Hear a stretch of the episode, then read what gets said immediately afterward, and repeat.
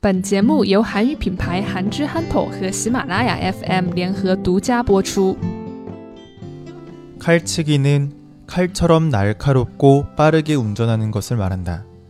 자동차 사이를 빠르게 통과해 추월하는 것인데 이것은 엄연한 불법 주행이다.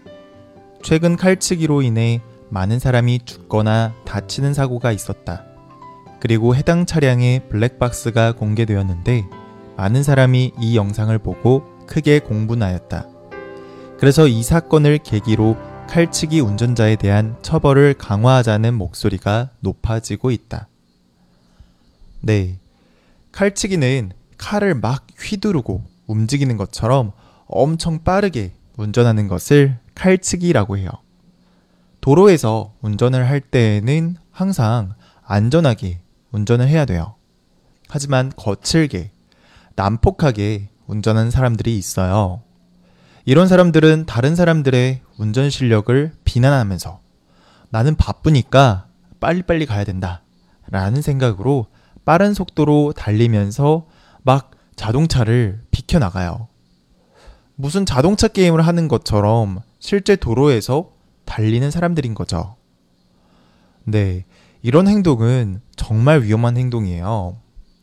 아무리 자기가 운전 실력이 엄청 좋아도 칼치기를 하게 되면 뒤에 오는 차들은 굉장히 큰 위험에 처하게 되는 거거든요. 갑자기 빠른 속도로 달려와서 내 앞으로 달려 들어오는 거니까 어, 뒤에 있는 차량은 깜짝 놀라서 브레이크를 밟거나 운전대를 크게 움직여서 굉장히 큰 사고를 만들게 되는 거죠. 네, 최근 칼치기를 해서 큰 사고가 하나 생긴 적이 있었어요. 이 사고는 음주운전. 그러니까 어, 운전자가 술까지 마시고 운전을 하는데 거기다가 칼치기까지 하다가 트럭에 부딪혀서 그 차 안에 타고 있었던 사람들이 많이 죽고 다쳤었던 그런 사고였어요. 아무튼 이 사고에 대한 블랙박스 영상이 공개되자 사람들이 크게 분노했어요. 음주운전부터가 잘못된 것인데 거기에다가 칼치기 운전까지 하였고 게다가 같이 차에 탄 사람들까지 죽게 만들었으니까 사람들이 굉장히 분노했던 거죠. 아무튼 이 사건을 계기로 칼치기와 관련해서 처벌을 더 강화해야 된다라는 이야기가 많이 나오고 있어요. 그런데 사실 이 규정에 대해서는 사실 2016년에 한번 처벌을 굉장히 강화한 적이 있었거든요. 그런데 이때 신고가 정말 엄청 많았다고 해요.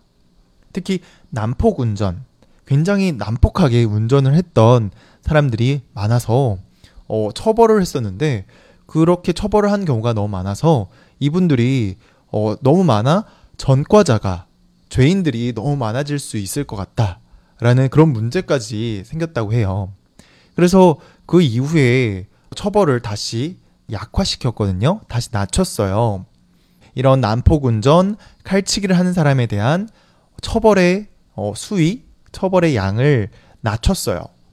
그런데 이번 이런 사고가 여전히 계속되고 이러다 보니까 아 이거는 이제 더 이상 안 되겠다. 음, 전과자가 아무리 많아지더라도 이거는 안전하게 도로를 만들어 줘야지.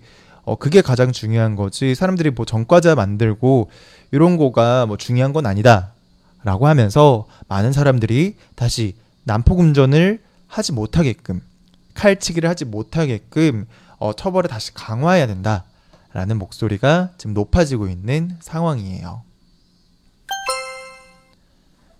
칼치기는 칼처럼 날카롭고 빠르게 운전하는 것을 말한다.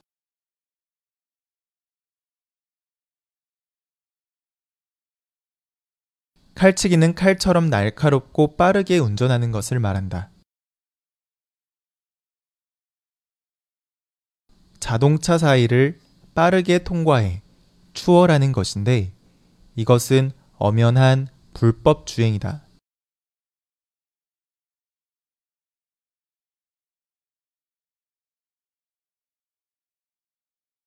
자동차 사이를 빠르게 통과해 추월하는 것인데 이것은 엄연한 불법 주행이다.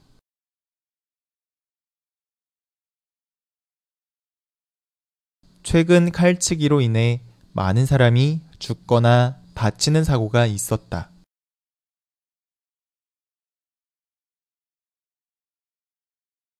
최근 칼치기로 인해 많은 사람이 죽거나 다치는 사고가 있었다. 그리고 해당 차량의 블랙박스가 공개되었는데 많은 사람이 이 영상을 보고 크게 공분하였다.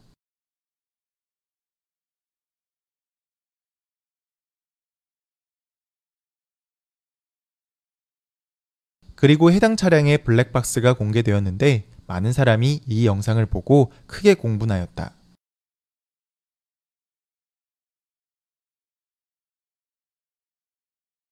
그래서 이 사건을 계기로 칼치기 운전자에 대한 처벌을 강화하자는 목소리가 높아지고 있다.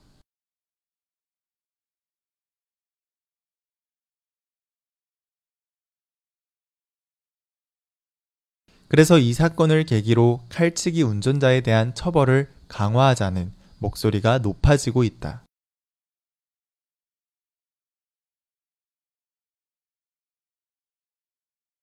칼치기는 칼처럼 날카롭고 빠르게 운전하는 것을 말한다. 자동차 사이를 빠르게 통과해 추월하는 것인데 이것은 엄연한 불법 주행이다. 최근 칼치기로 인해 많은 사람이 죽거나 다치는 사고가 있었다. 그리고 해당 차량의 블랙박스가 공개되었는데 많은 사람이 이 영상을 보고 크게 공분하였다. 그래서 이 사건을 계기로 칼치기 운전자에 대한 처벌을 강화하자는 목소리가 높아지고 있다.